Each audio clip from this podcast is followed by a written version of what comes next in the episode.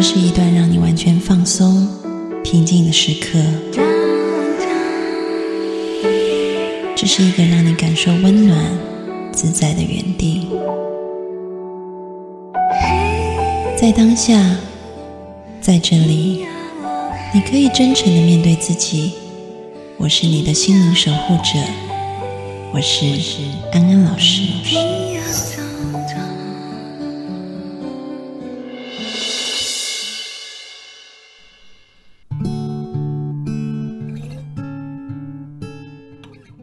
观众朋友，大家好，我是安安老师，很开心又在周三的晚上，然后可以在直播间跟大家见面。然后呢，今天我们这一集呢，有邀请到嘉宾法兰，他已经很久没有上节目，法兰来跟大家打个招呼。Hello，大家好，我是法兰。在开始之前，我要先告诉大家一件事情，就是呢，你们可以听到安安老师的直播，最新的直播就是要加入安安老师的。这个社交平台，所以你们可以在你们常用的通讯软体上面搜赵安安 A N N，然后加入啊就可以了。好，那接下来我们就开始讲今天的直播。今天的直播讲的是说，为什么带孩子的我们感到幸福却不快乐？这我就要讲，就是那我先介绍一下法兰。法兰他是我的发小，我们是从。我们从什么时候？是初中一年级，对，我们就从十二岁一直到现在四十二，就三十年的情谊这样。所以呢，就是他，就是我们从少那时候还不是少女，我们从孩童然后开始未发育到发育对，然后后来就慢慢的成为少妇这样，然后现在就已经成为熟女。所以经历了很长的时间，然后呢，法兰目前就是她是二宝妈，她的孩子已经上高中了啊，然后初中三年级没那么老，马上马上就要上高中了，OK，然后呢，这个她也是电影制作人，影集的制作人啊，然后也做很多跟这个媒体有关的事情。那所以呢，今天就邀请他来分享他的心路历程。因为呢，你你们待会听到他带孩子，我我先跟大家讲一下哈。我当初邀请法兰的时候，法兰就说，但是我又不是很成功的例子，谁要听？然后我说你就错了，为什么呢？因为呢，已经有太多成功的家长在那里分享我的孩子是如何考上哈佛斯坦福的。然后我的孩子是如何拿到什么呃全中国的尖子的啊等等等等多么厉害的。然后呢，我有一些个案就告诉我，他们看完这些视频以后，就甚至是心理咨询师都告诉我说，他们会有很深的无力感，因为他们可能也用类似的方法教，但是孩子还是一样的顽劣，恨铁不成钢。就每一不是每一个孩子都能够练成钢的。然后呢，所以呢，有一次我就遇到一个心理师，然后他是台湾大概就是数一数二非常红的心理师，他就跟我说：“你知道我在什么时候那个点就是点击率最高，然后最多人分享我的文章，就是我承认自己多失败的时候，他们就很开心。所以你是要我就是承认自己多失败？”不是因为我没孩子，我没办法，我没办法讲亲子话题。那呃，我现在我妹有一个孩子，小米有一个孩子，然后现在三岁。然后呢，大概呃四天前吧，他就回来，因为他每周会回一次娘家，有时候两周回来一次。然后后来我妹回来就说：“哎，姐，你那个练舞的棍子可不可以给我？” 然后就说。我就说为什么？他就说我现在打小乐，就是他的小孩三岁，他就说打用爱的小手，他已经完全不怕啊。然后那个，所以我在想说，他好像你那个棍子，因为我那个棍子是那个武术的棍子，非常高，就是大概比我再高一个头，就有两米那么长。然后他说上次你拿出来耍的时候，我看到小乐一副非常。就是戒慎恐惧的样子，所以他就说：“我会不会跟你借你的那个齐眉棍这样子？你的那一只很大的武术用，练武术的棍子。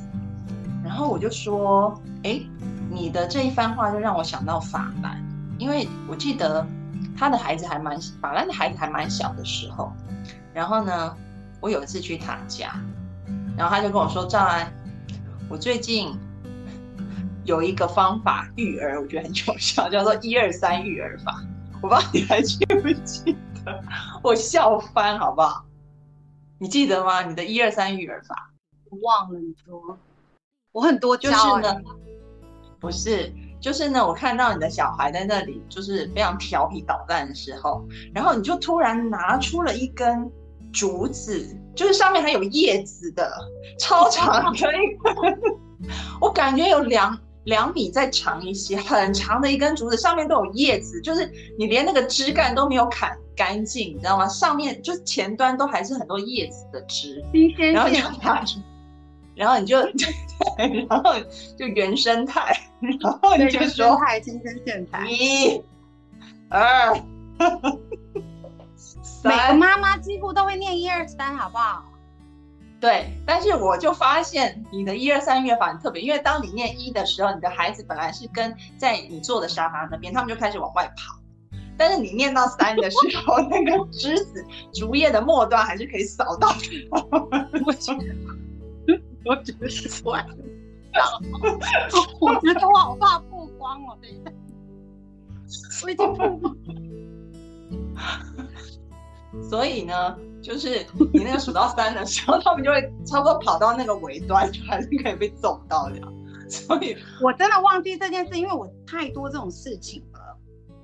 你先来讲一下你自己小孩的一些就是情况好了，让听众朋友就知道说，哎，你的小孩小时候，当然他的孩子现在已经越来越好了，但是小时候的确让法兰常常是非常神经紧张的。他就是不乖的孩，就是大家普遍就是你看到这个孩子就会觉得，哎，怎么这父母都没有在教啊？然后就就很顽劣啊，就是不肯不会安静孩子，然后去到学校都会被老师说你这孩子有问题，啊，你这孩子可能那个要去看一下心理医生啊，要吃药。可是后来我就发，就是因为孩子我其实我。蛮长自己在带，就是，但是我还是有在工作嘛。可是我就会发现，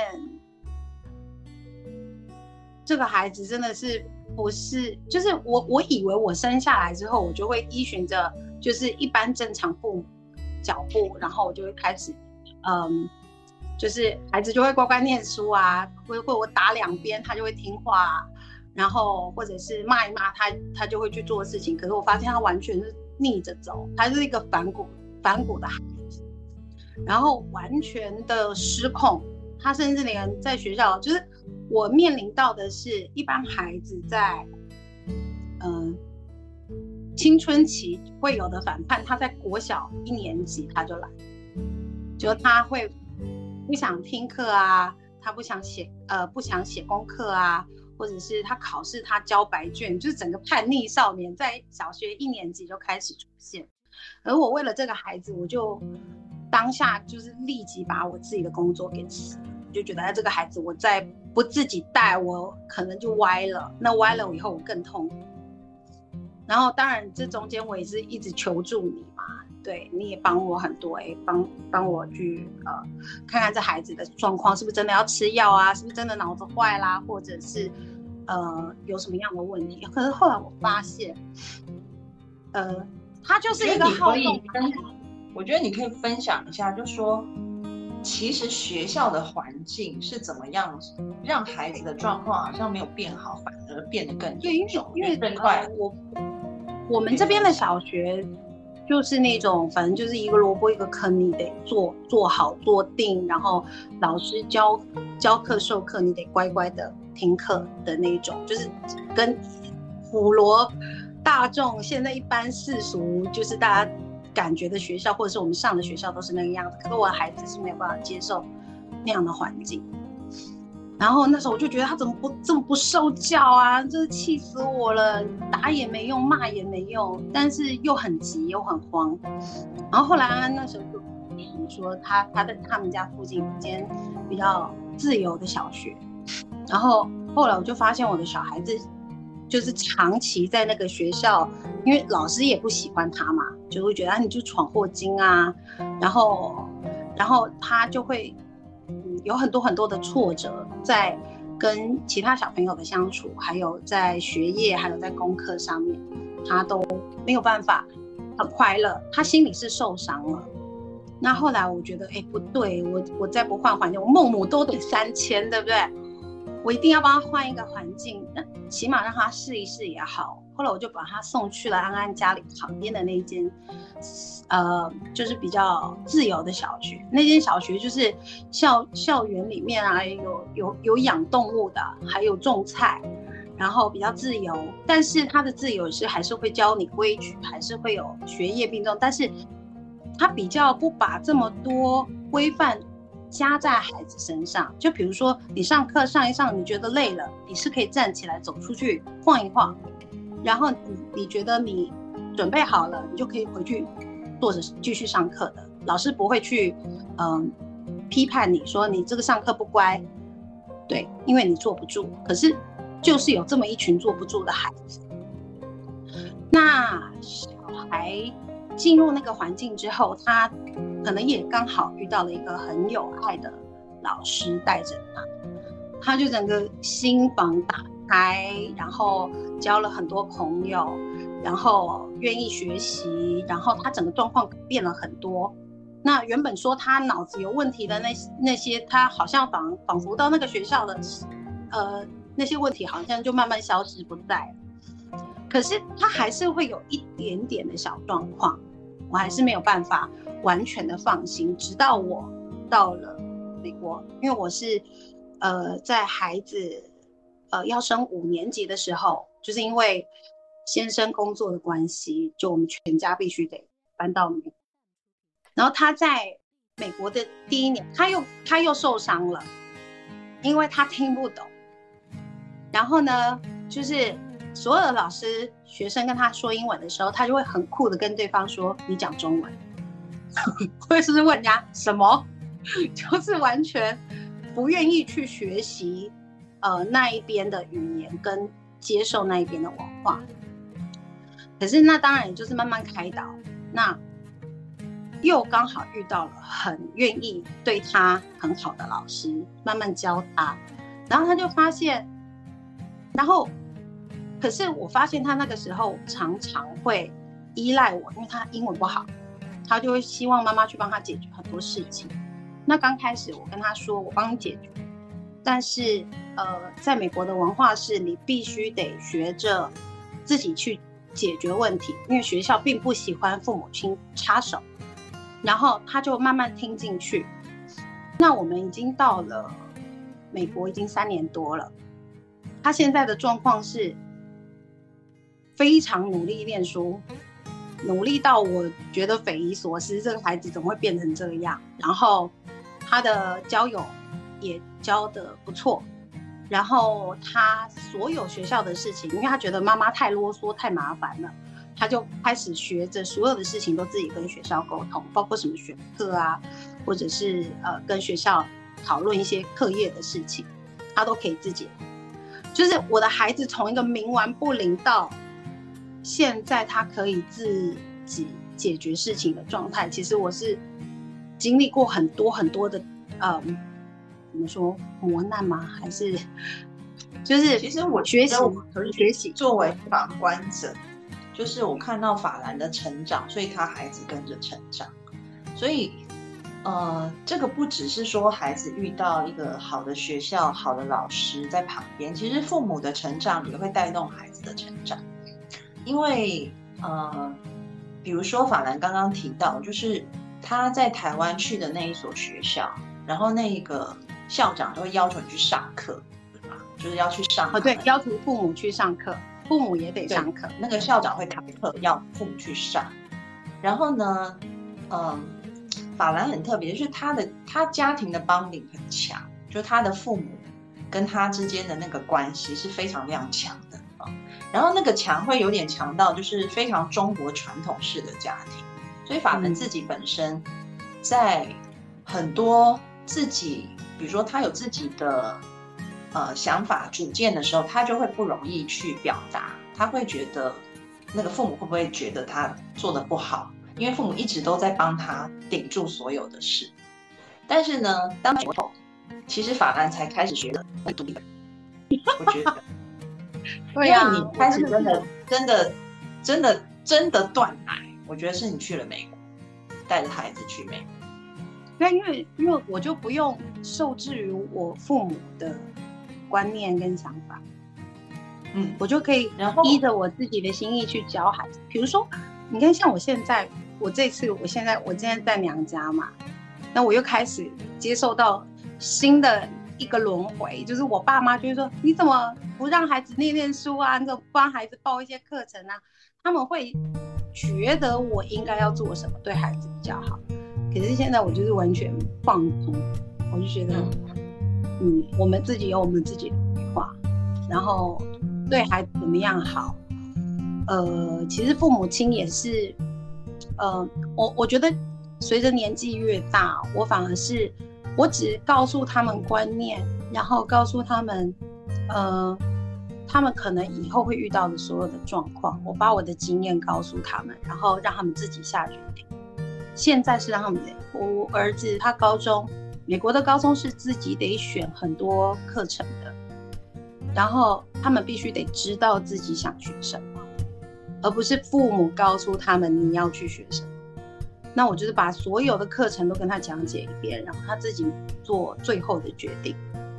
嗯啊，那我觉得这一点倒是，嗯，他以前就是完全他说他是选择困难症，他没有办法做选择。但是我现在就是所有的，我说妈妈有一天可能会去天堂，爸爸有一天也可能会去。那到时候你必须得自己下决定。那我现在就得，呃，把你的这个能力。你不能再依赖我。我说再过几年你就成年喽，你就得去做很多很多的事情。我觉得这些年来我没有说我是一个成功案例，因为我觉得孩子以后会长成什么样我都不知，我不知道。但我觉得我就是用最大的爱去陪他们。我我我一直释放出来就是我很爱你，然后你有什么。不，心情有什么不？我觉得小孩的心你要照顾好了，他其他都好了。他以前就是心态，他觉得反正老师跟你告状，你都听老师的。嗯，那我我真的啊，那个时候刚开始他有一些状况的时候，老师跟我说他在学校不乖，他说你儿子都不写考卷，然后我就很生气，我说你怎么可以不写考卷呢？你现在就学着交白卷，你以后要怎么办？可是我事后。多年之后，我问他，我说：“当年为什么交白卷？”然后他跟我说：“妈，你知不知道我考卷已经写了多久？就是他们老师每天都让他们写考卷，每天就是让他们一直不停的练习、练习、练习、练习，到最后他那一天已经不想写。他跟我说：‘妈，我就不想，我那天就真的不想写。’对，那我就说：‘哎，孩子可能就是有他的那个点在，可是你没有问清楚。’你可能就误会了，然后当然我还是有跟他讲的，我说你真正大考你不想写你就完蛋了，我就要跟他讲后果是什么。所以就是做父母也是一直在学习。那包括你刚才讲，就是我在那个学校有被要求要去上课，就是所有的父母得都得上课。他其实是因为校长是念幼儿心理出身的。所以他觉得孩子有状况，肯定是父母亲这边带过去。比如说，你在家里常常会骂孩子，那孩子可能去学校也会去骂同学，因为他会复制你的情绪，他会复制你处理事情的方式。所以你必须得改正你自己。比如说，你就得温柔一点啊！你希望你的孩子温柔待人，你可能就得让你的孩子看到你是怎么样做。沟通或者是怎么样做社交，那包括是你在你身上孩子看到的很多很多的坏习惯，其实都是你自己身上的，就是你看不见。所以这个叫做，或者是你你的所有的样貌也都是从你的父母身上承袭过来的。嗯，所以这个叫做家族治疗嘛，对不对？就是你要去把所有你们家的问题都一样一样把它列出来，然后你要去改，父母亲要去改，那父母亲改了之后，你的下一代就会，然后你才可以做到，你的每一代都会比你比你更好。这个是我从那个课程去学习到的，所以我觉得。我我我是从不会当妈到现在，好像有一点点小小的心得，但我都不觉得我是个好妈。目前是这样，但还好有有赵安安啦。我觉得身边有一个懂心理因为我觉得法兰已经做的很不错了，特别是有时候人是这样子，他讲你你你跟他讲很多东西，但是他可能不在那个环境，他不能意会到。比如说我常常跟呃，听众朋友也好，或法兰讲的，就是教孩子，如果你要把自己搞得累个半死的话，那你就是常常说他不好，又什么都帮他做好。但如果你要很轻松，你就是常常夸他很好，然后什么都不要帮他做，这样。因为我妈就是用这么，我妈就这么一招，不是因为我们，因为我们。我跟安安还有小敏，我们三个有个群，然后常常在里面就是天南地北的聊天。然后后来我有一天我发现小米的儿子就是有一点就是我儿子当年的前兆，然后我就突然有点害怕小米要走我这一招路这样子，然后我就开始就是一直跟小米说，哎，你可以在哪里修正啊，或者是你可以做一些。呃，努力在哪一些方面？哎，结果现在好像小米好像渐入佳境，就还还不错。他现在还 OK，因为他有摸到那个小乐的点在哪。小马景涛，对，小乐是小马景涛，就是他需要很多的爱。他才三岁，但是他会一直。你要用琼瑶的。语气，琼瑶阿姨的语气跟小乐说话，他就会很听话。他就会对，比如说他每天在那边一直哭闹，一直哭闹，大家觉得他很不可理喻。你越你越凶他，他就越闹越闹。但是呢，我妹有一次就发现说，就是小乐在母亲节会去买玫瑰花给他，他才很小，他好像是那时候还不到两岁，他就已经会了。然后他常常会摸我妹的头发，然后说你好美，你是我的公主。然后我就跟他说，看起来他就是马景涛型的。然后我就把琼瑶阿姨的台词都贴给他，我就说你要不试试看，你用这你用这样的沟通方法跟小乐讲话好。就他就说超级有效，就是他每天都在演梅花烙就对了。哎，梅花烙可能你为什么要伤他的心呢？你们你们知道梅花烙是什么你们知道什么是梅花烙？比较知道《还珠格格》吧。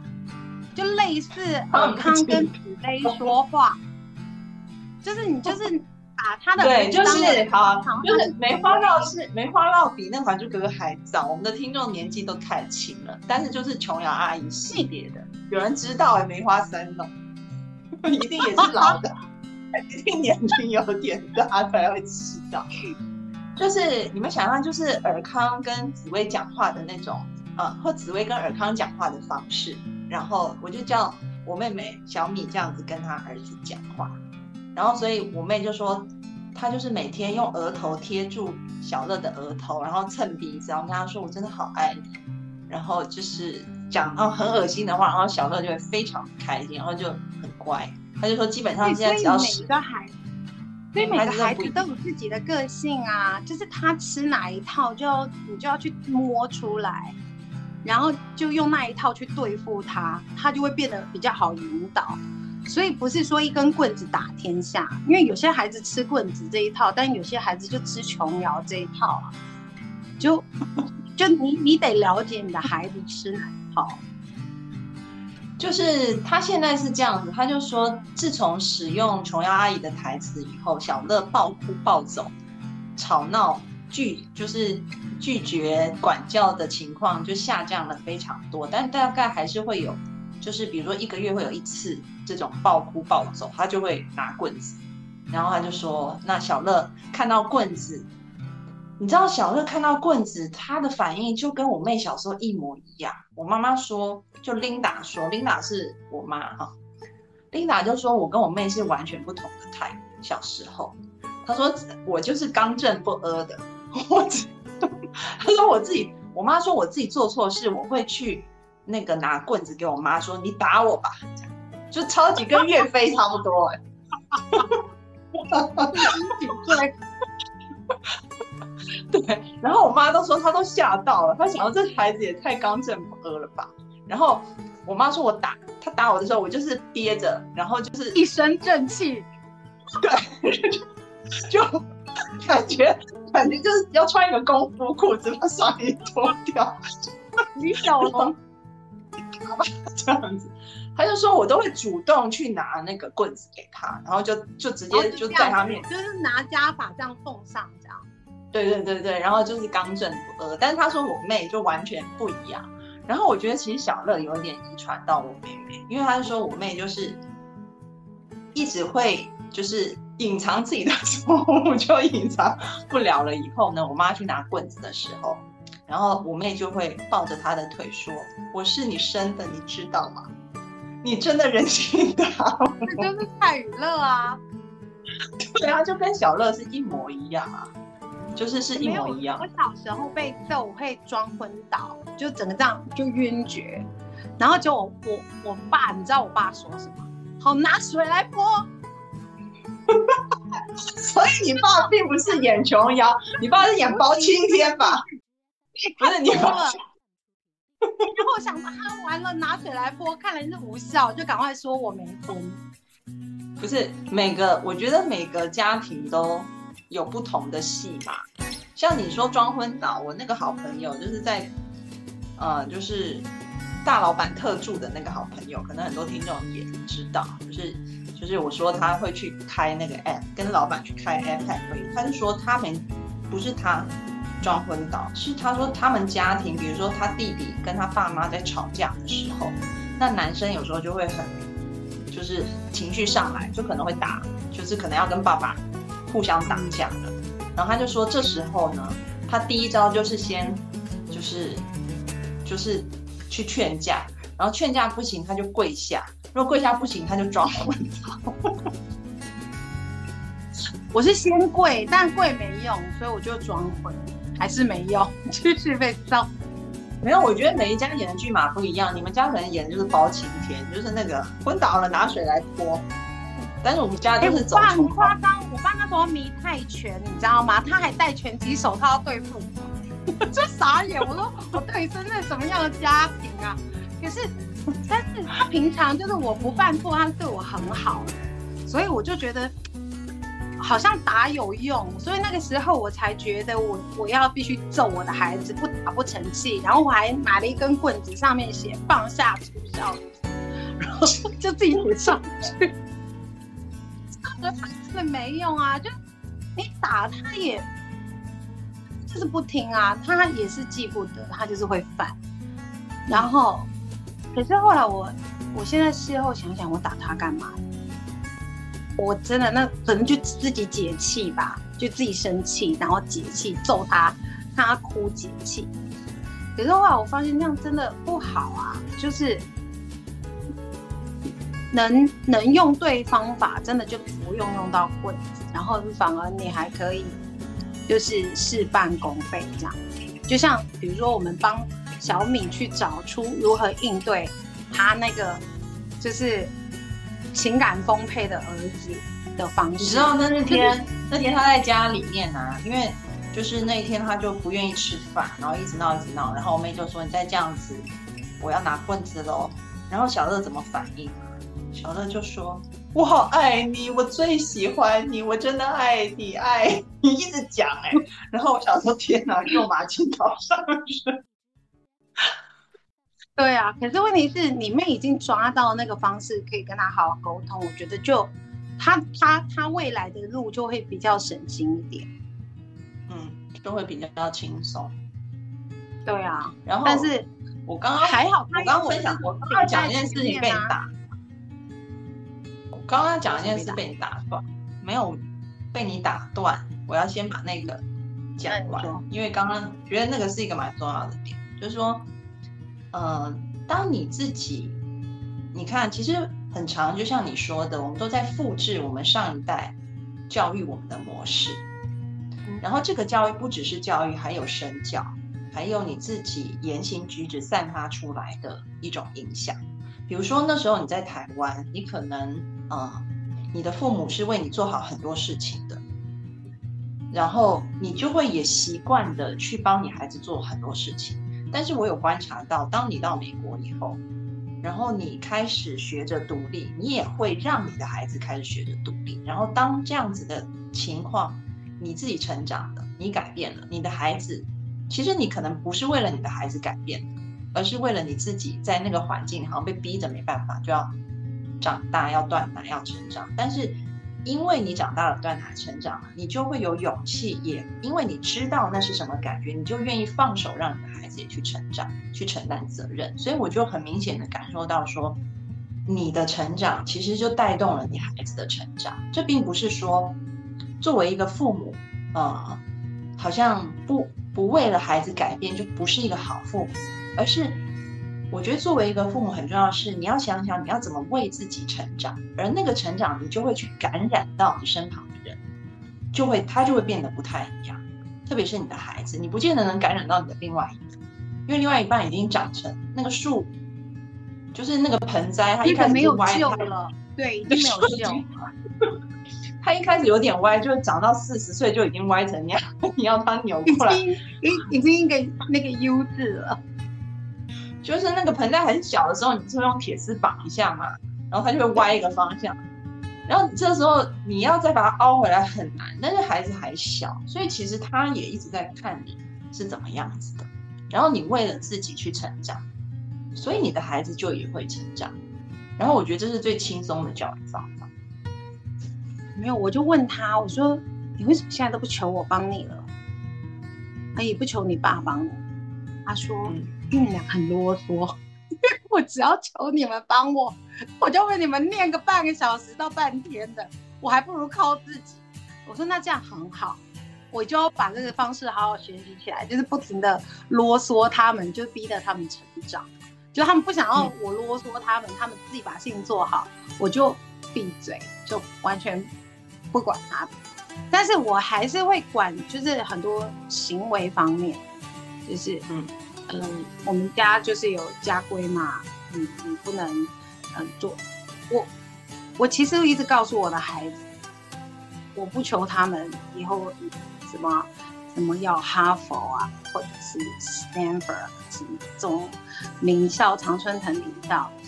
我觉得你有能力你就去争取，我当然我当然很乐见。但是如果你你不你这个书不是为了我念的。你的你所有的事情都是要为你自己做的，就是你以后你要做的开心，你不要不开心，但是你一定要有一技之长。然后像我们家常会有人来除草啊，或者是呃修修剪树枝啊，或者是那个修水管啊，那些我就我就会告诉他们，我说你知不知道那些人比你爸还赚钱，是，然后他们就很匪夷所思，因为在美国真的那些。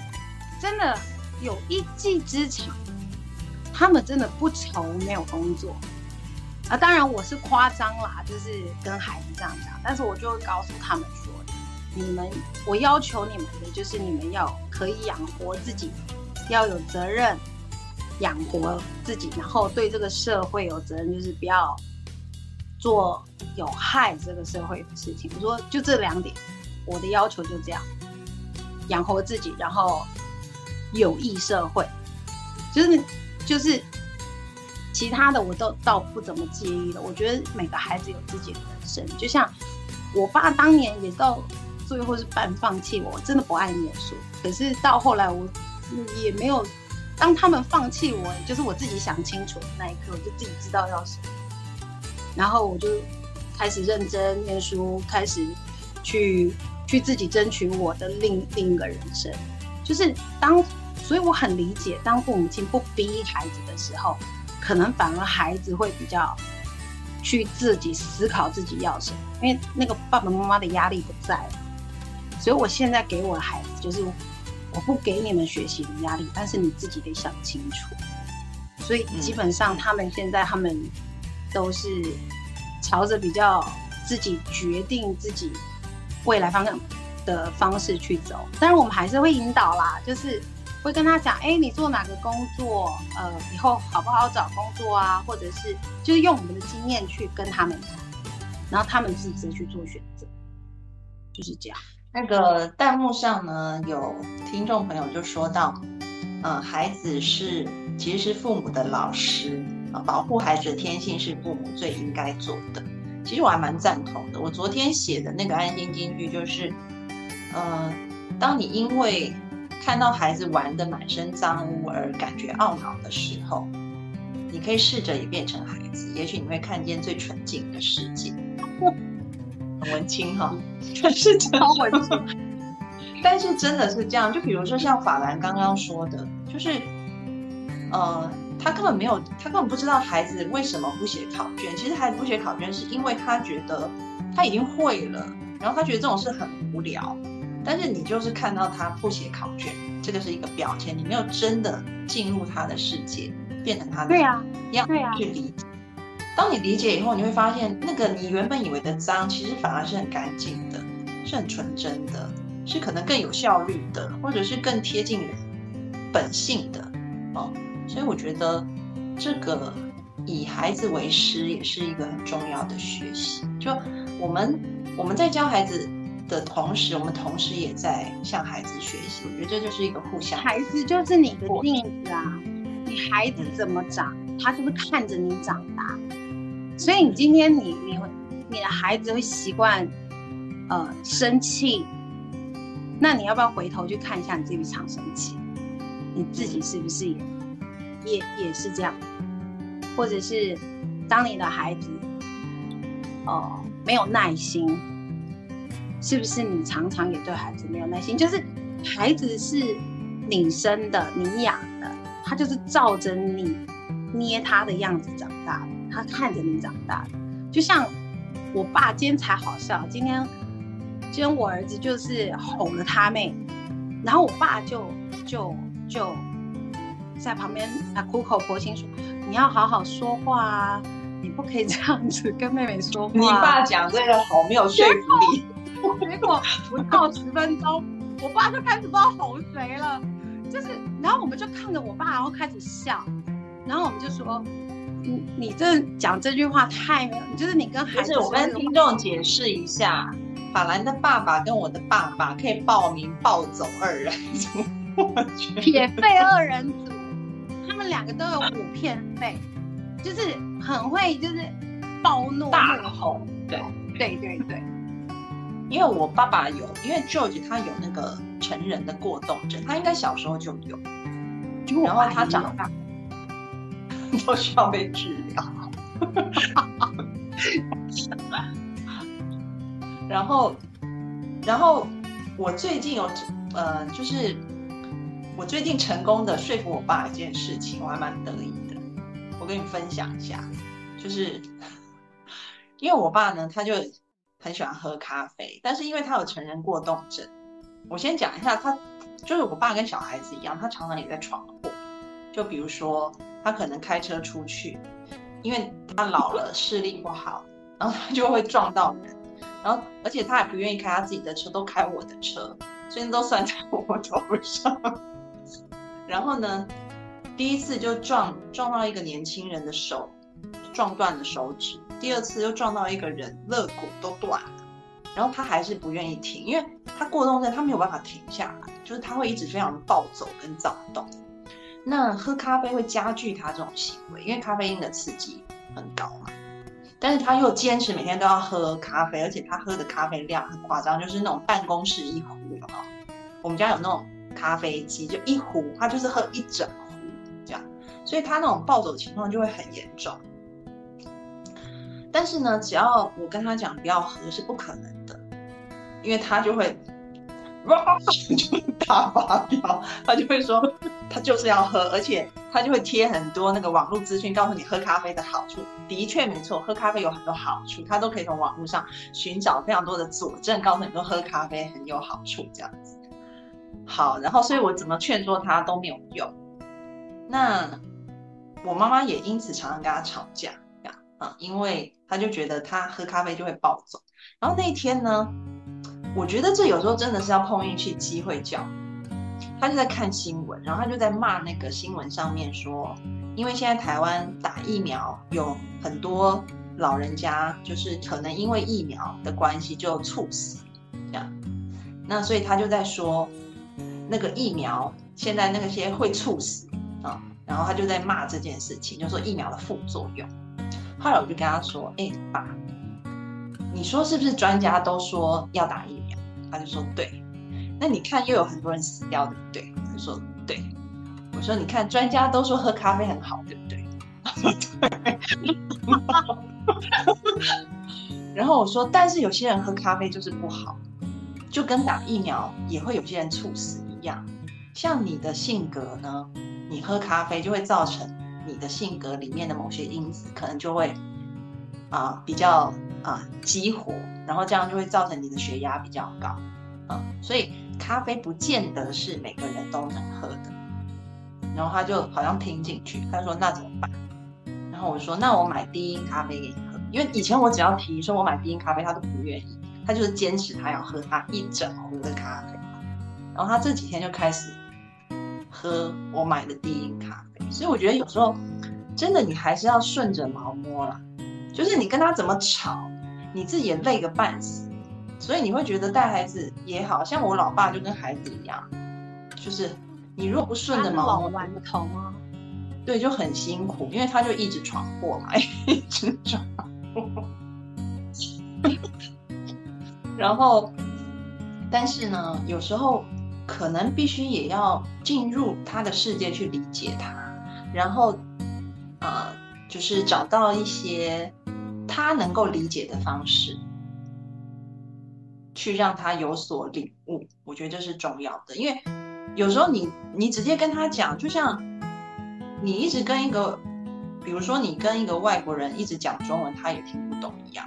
就你讲你的，他做他的，你要讲他懂的。我儿子很好像他刚开始去美国的时候，然后他们老师就有一天很莫名其妙看着我，然后问我说。嗯他在学校有个状况，然后他讲的好像很严重那样，然后我说怎么？他说他很喜欢贴着墙壁走路，怎么了？然后我说哈，怎么那么奇怪，贴着墙壁走？就后来我就回到家，我就问他，我说你为什么要贴着墙壁走？你怎么了吗？他说因为墙壁很凉啊，不是因为墙壁很凉 很热，他喜欢黏着墙壁走，他就觉得凉凉的。然后我就，然后后来我就回了他们老师说，因为他觉得很热，他觉得墙壁很凉，但我已经跟他讲不要这样子走。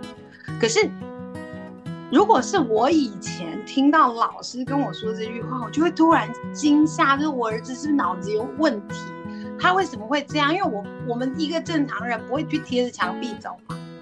然后我就会，然后他，因为他那时候就就突然来这一招，然后我就会跟他说，我说。嗯那你以后还是觉得很热的话，你就还是别贴着墙壁走好，因为没有人这样子，你会人家会觉得你很怪，然后，呃，老师也觉得这样子好像不是很 OK。那他之后就再也没有这个状况。所以我是说，你真的一定要去理解你的孩子当下为什么会有那个让人家觉得很莫名其妙的状况出现。可是他真的是他可能就是很简单、很单纯的理由。但是我们大人都把他想得很复杂，所以我会觉得理解孩子非常非常重要。就是你要多多跟他聊，然后不要马上就把他定罪，就是你一定有问题，我就再把你揍扁。然后久而久之，孩子就不愿意跟你说话了。嗯，哦，我跟我我们的孩子，我都会常常有那种亲子时间，就是比如我会把他拉到我的房间，就我跟他。我们两个开始就是一直聊天，天马行空的。荤素听众问，有听众在问问题，在弹幕上念给你听。好啊。他说我每次凶完孩子都会反思的很彻底，也告诉自己下一次该怎么做。可是怒气一上来，完全控制不住自己，怎么办？还是会有这种时刻时候啊。但是我觉得就是在发脾气之前，就想一想，我还是问清楚好了，我还是先不要，就是或者是我先冷静一下，我去做别的事情，然后我待会再来跟他聊。我不在盛怒的状况之下去解决这件事情，或者是我会让他进房间去想一想，为什么会做这样子的事情，然后我们待会来聊天。我说妈妈现在也生气，然后我觉得我现在没有办法好好跟你说话，然后那你要不要我们两个都冷静之后再来讲？就是那个情绪消下去的时候，你比较。脑内没那么愤怒的时候，就是，呃，像美国对于那种小小的小孩，他们会有一个他们的处罚就是 time out，就是面壁罚站。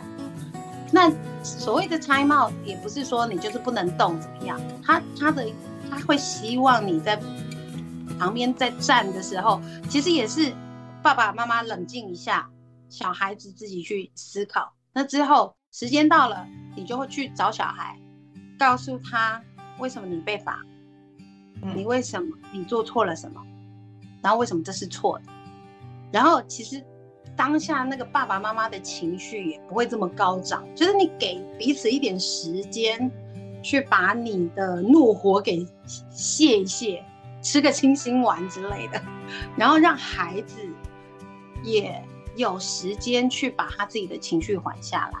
然后你再跟孩子去聊天，其实我觉得，嗯，我自己觉得呢，中国人有一句话说“亲近生无慢”，嗯，亲近很亲近，两个人就会生无慢，侮辱的侮，侮辱的轻慢，轻慢或无慢，对，侮辱跟轻慢。那我觉得，比如说你想，今天如果你同事。犯错，或者你老板犯错，你也不可能马上就飙起来，对不对？就是你就会想说，嗯，我现在很生气，我可能去揍个沙包，我去走一下，等我比较和缓了，我才能跟他们讲话。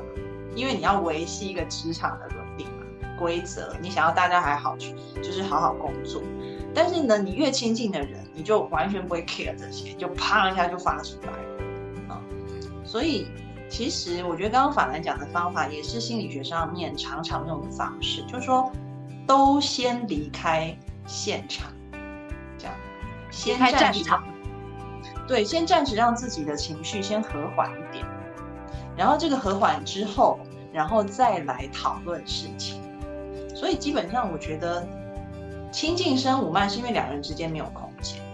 而你要拉开那个空间，无论这个空间是真的地理上的空间，比如说像你讲的，你就说你现在很生气，然后你先进房间啊，然后啊不是妈妈现在很生气，所以小孩子现在先进房间，然后我可能去客厅，我们先冷静一下，然后待会我有我有话要跟你讲，这样。对啊，因为你这个时间你也可以理一理你要讲什么，因为通常你盛怒之下你说出来的话都不好听的。嗯，或许有可能伤到孩子，也伤到自己，所以你反而对争取一点时间，两个人都想一想。嗯嗯嗯。然后呢，这个这个听众就说，每次都告诉自己下次一定要冷静，但是下一次又这样，特别在自己工作压力很大的时候。所以啊，安安老师就要说，你要常常，你要来做正念练习。因为你，你就会发现，可能在你压力大的时候，你就比较没有办法让自己的心里有一个空间。我刚刚讲的这个空间，不只是地理上的空间，还有心理上的空间。那这个心理上的空间，其实就是在正念练习里面很重要的部分。我们要能够看到自己的自动化导航模式，就是刺激一来，我是如何升起了非常快速的情绪跟行为反应。然后，当我们看见以后，我们就可以把刺激跟情绪行为反应之间拉开一个空间，让自己暂时有一个缓冲的空间在里面。所以，如果你有这样的情况，安安老师非常鼓励你了。二礼拜二、礼拜四晚上，我们都有免费的团练时间，你们你可以加进来啊。然后要怎么加入团练？你就加那个安安老师的微信号，他好像会，就是小编会拉你进来，可不可以帮我打一下那个安安老师的微信号？就是或者是小助手的微信号也可以，A N A N L A O S H I，然后 X Z S 小助手的缩写啊，然后就跟小助手说你要加入那个免费的公益团练。那这个是免费的，每一周晚上二四都有啊，会有小导师带你们练习。因为学习是一回事，啊，但是练习更重要，因为练习是帮助我们长出正念的肌肉，所以这个很重要。好，有那个谢谢昊天已经帮我们打了哈，啊，加进来就可以参加团练。然后另外呢，还有一个问题，我觉得很很有趣，我觉得我们可以下一集讲。我念给你听。他说，他想要跟孩子沟通，但孩子都不愿意跟他聊天，他觉得很烦。在一起吃饭就赶快吃完，孩子就跑掉。我觉得这个问题还蛮，这个问题很有趣。但是现在已经要到我们直播结束的时间，现在已经一个快一个小时了。关于刚刚的问题啊，我也有一些。呃，意见啊，不是建议哈，但是可以下一集再讲，因为今天时间已经到尾声了。今天非常感谢法兰来到节目当中，我们下周三晚上也一样八点钟有直播哈，所以都欢迎大家进来直播间跟我们。谢谢大家今天的收看，那我们下周三晚上见喽，再见，拜拜，拜拜。